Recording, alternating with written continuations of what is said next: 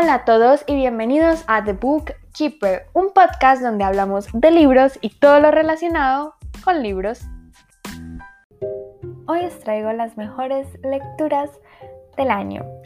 Y bueno, este es un episodio que me va a encantar grabar. Ya tenía muchísimas ganas, aunque me costó muchísimo hacer la lista de libros, porque este año fue increíble en lecturas. Disfruté casi todos los libros que leí. Entonces, pues fue bastante difícil elegir el top 10 y también como ubicarlos en la lista, porque pues va a ser como el episodio pasado. El puesto número 10 es como el menos importante y el puesto número 1 es la joya de la corona. Pero bueno, antes de empezar tengo que decir que el año no se ha acabado y que también puede que encuentre una joyita. Uno nunca sabe, uno nunca sabe. Entonces, una mención honorífica que tengo que hacer es Reino de Ladrones de Lady Verdugo. Este libro todavía no lo he terminado, voy en el 50% del libro y me está encantando. He disfrutado cada palabra de la autora, los personajes, todo es increíble. No les puedo contar de qué va porque es el segundo de Seis de Cuervos, entonces pues sería como un spoiler, pero por ahora me está re encantando. Y bueno, ya les contaré cuando lo termine qué me pareció. En el puesto número 10 tenemos Los túneles de hueso por Victoria Schwab. Este libro es el segundo, no sé si va a ser una saga o una trilogía, que se llama Cassidy Blake. Y es esta niña que tiene como 12 años, si no estoy mal, y puede ver a los fantasmas. Y su mejor amigo es un fantasma. Pero la trama realmente empieza cuando ella se va de viaje con sus padres, creo que por todo el mundo, por toda Europa. El primer libro es en Edimburgo, este segundo es en París. Y sus padres son como, entre comillas, cazafantasmas.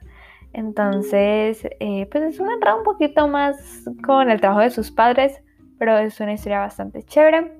Y está en el décimo puesto, no es tanto por la trama y los personajes, aunque están muy bien construidos ambas cosas, sino más bien por la forma de escribir de la autora.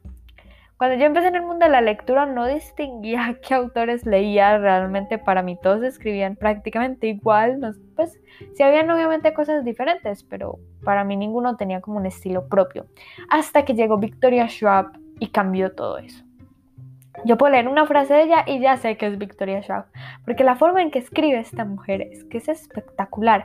Y aparte que las tramas y los personajes son muy bien planteados, pero es que la forma en que escribe, yo nunca había disfrutado tanto la forma de escribir de una persona como disfruto lo que escribe Victoria Schwab. Y este libro creo que se merece estar en este top, porque a pesar de que es una historia para niños, la forma en que está escrita la puede leer cualquier persona y le va a encontrar diferentes sentidos a las frases. Y es simplemente hermoso este libro. En el noveno puesto tengo Ángeles y Demonios de Dan Brown. Este libro trata mm, sobre el profesor Landon, que es como el personaje estrella de Dan Brown. Y bueno, sabemos que él resuelve como enigmas y misterios. por ejemplo, en unos libros resuelve un secuestro, en otros asesinatos. Bueno, en fin. En este ah, no les voy a decir mucho porque yo me fui muy a ciegas en este libro pero eh, reviven como, no sé si es como la secta o algo así, no sé muy bien cómo ponerle el nombre, de los Illuminati. Y pues está mm, haciendo como, diciendo, aquí estoy. Y bueno, por esas fechas también se está eligiendo Papa del Vaticano y también está pasando cosas turbias en el Vaticano, amenazas y demás.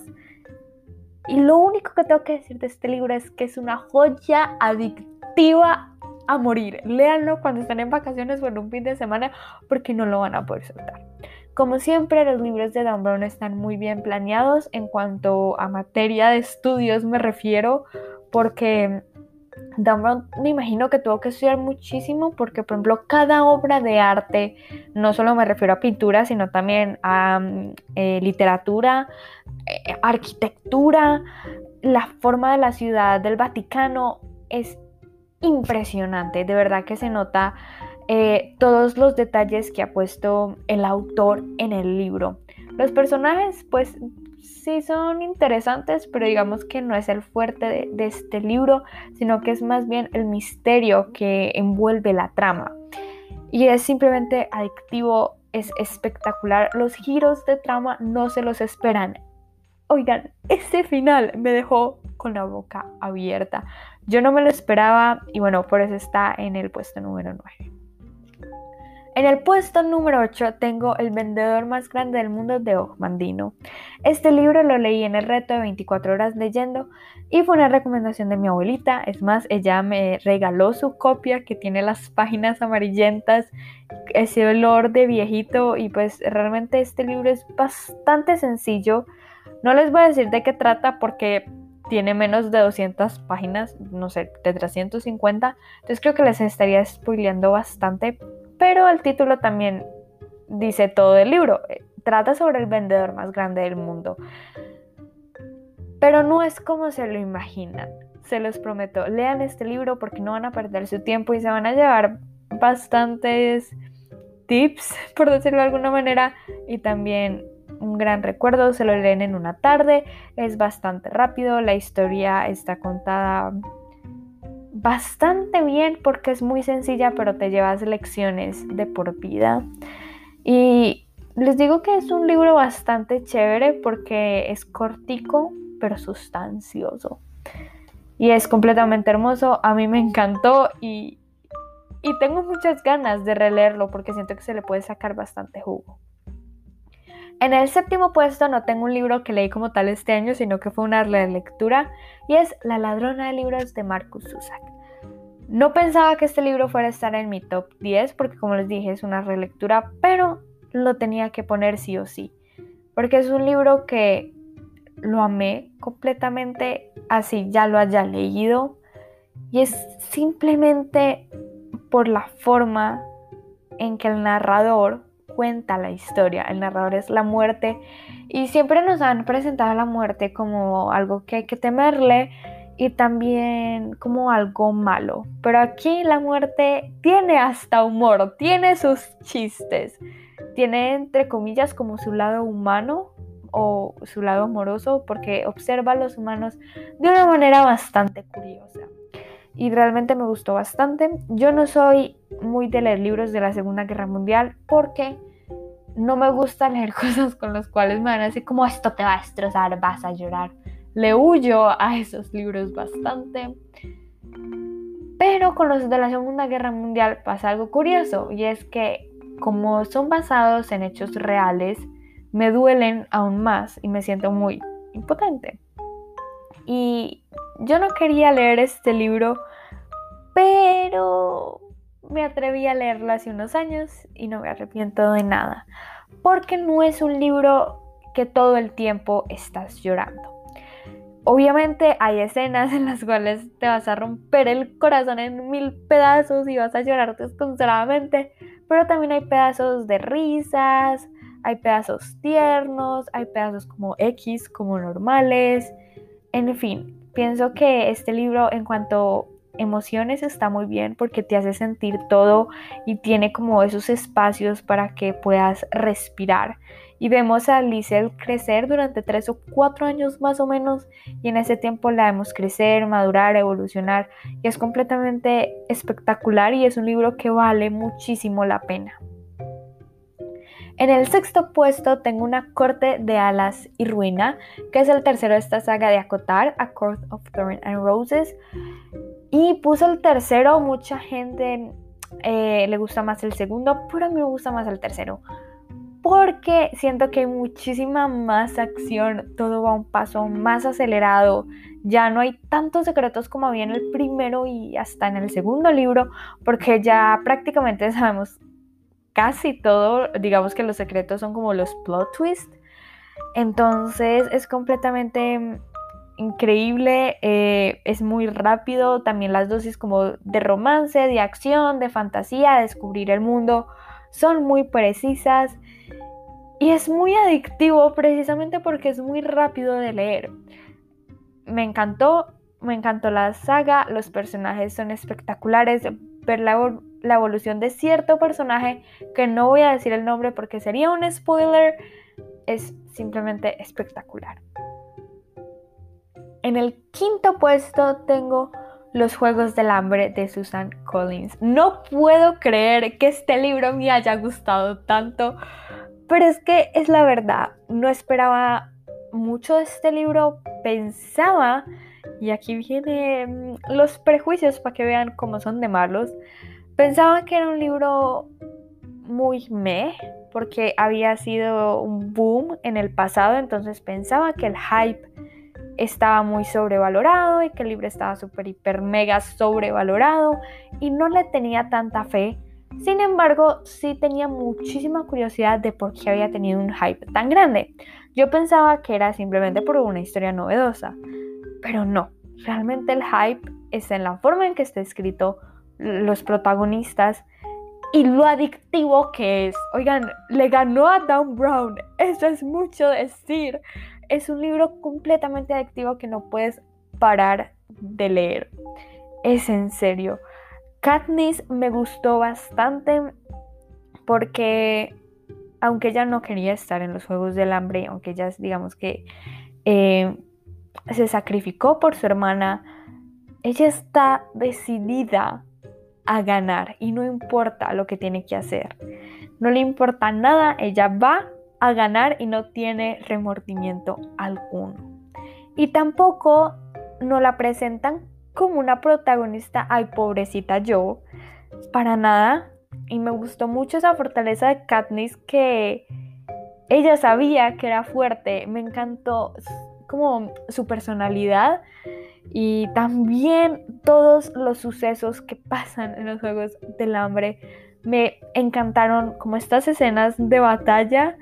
Uf, más adelante, em, cuando salga el episodio de la lectura conjunta, que disclaimer, todavía me pueden enviar los mensajes al Instagram, arroba 2020 les hablaré más a fondo de lo que pienso, hablaremos de ciertas escenas, de más personajes y en fin, de otras tantas cosas. Pero lo que tienen que saber es que este es un libro que no van a poder soltar.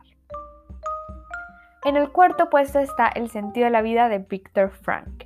Y bueno, con este libro tengo bastantes anécdotas y lo empecé a leer el año pasado, 2019 por una tarea de mi clase de filosofía. Yo quería hacer el mejor trabajo del universo, entonces eh, mi mamá me recomendó este libro y me dijo que me podía ayudar muchísimo y lo empecé a leer. Desde la primera página me enamoré completamente de todo lo que decía el libro. Es la edición que yo tengo, porque hay muchísimas ediciones, pero la edición que yo tengo eh, está como dividida en varias partes. Entonces hay una parte en las que son frases, otra parte va a la logoterapia, bueno, en fin. Víctor Frank eh, eh, fue una persona que inventó, por decirlo así, la logoterapia. Él estuvo en los campos de concentración nazi bastante tiempo y logró sobrevivir. Y a raíz de eso eh, escribió el libro que se llama El hombre en busca de sentido. Y bueno, de ese libro salió El sentido de la vida.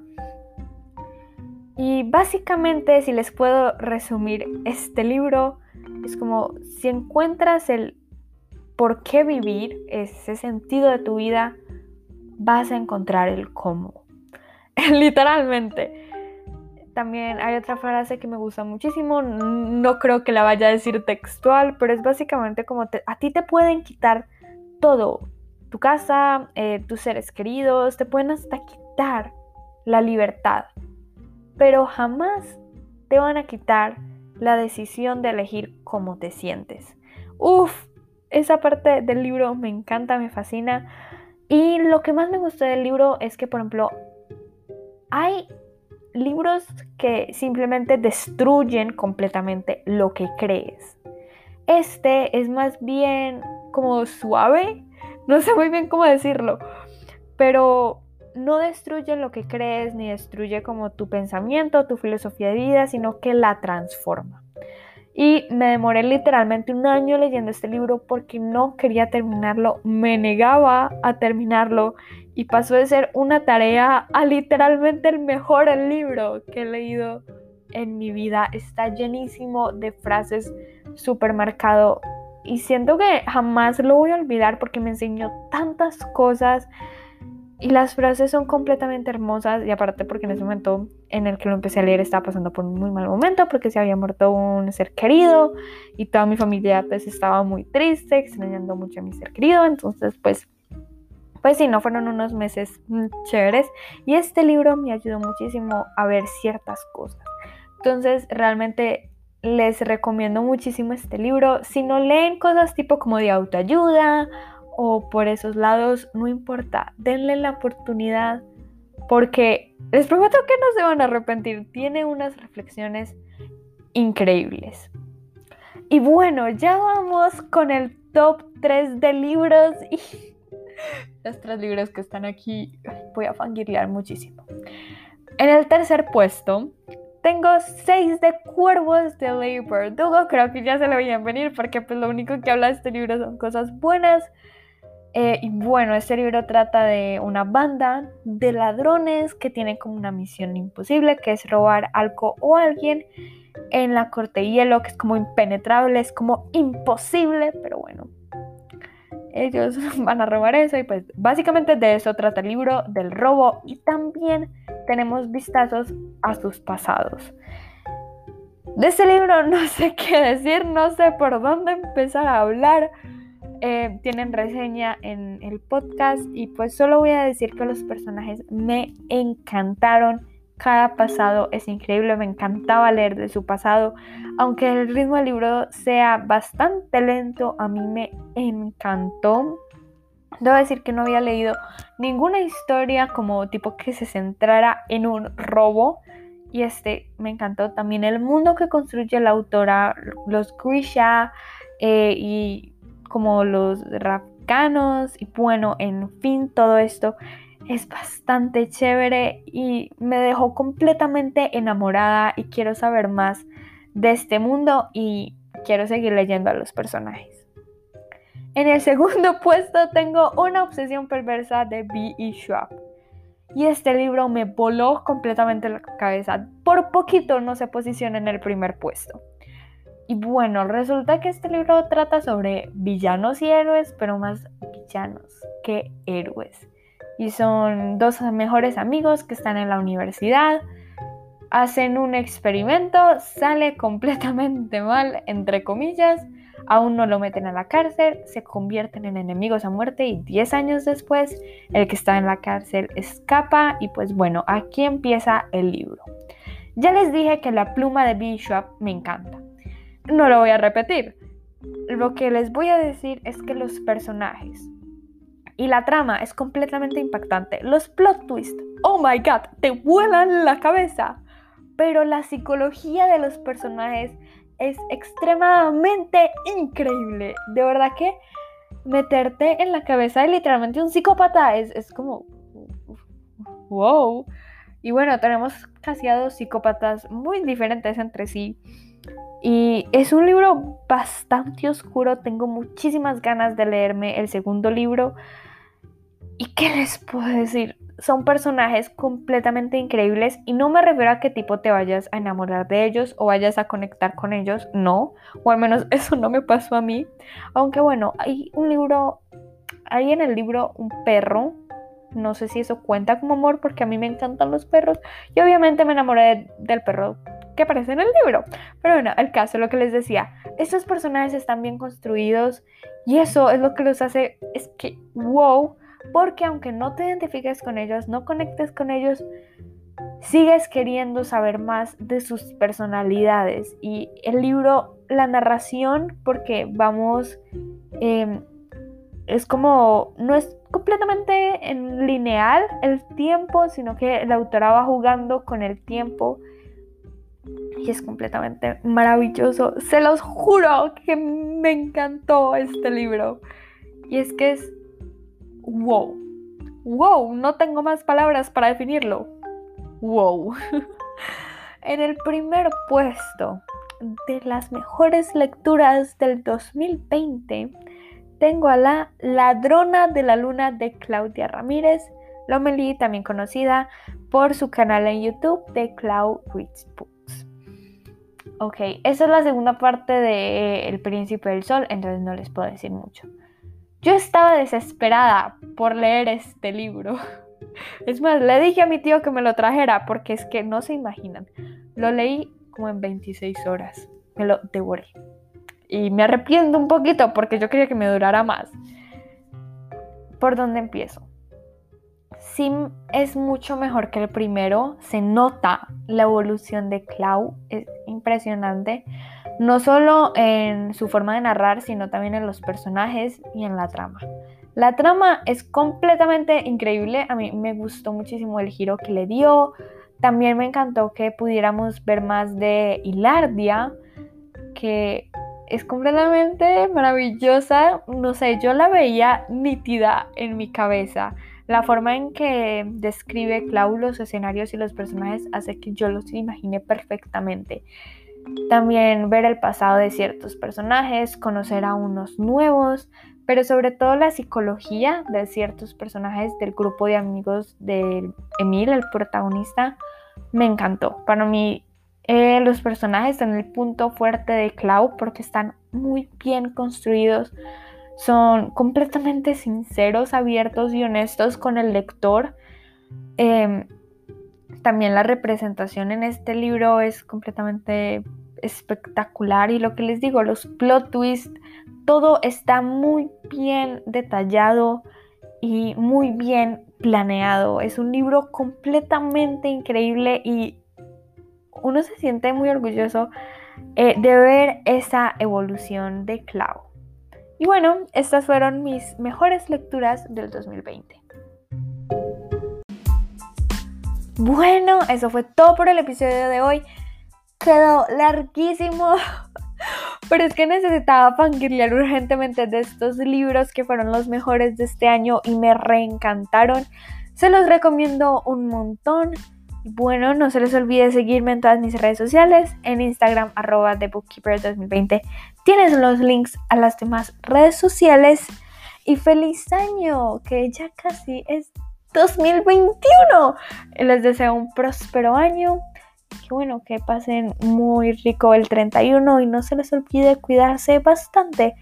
Yo los veo el próximo año en el próximo episodio. Chao.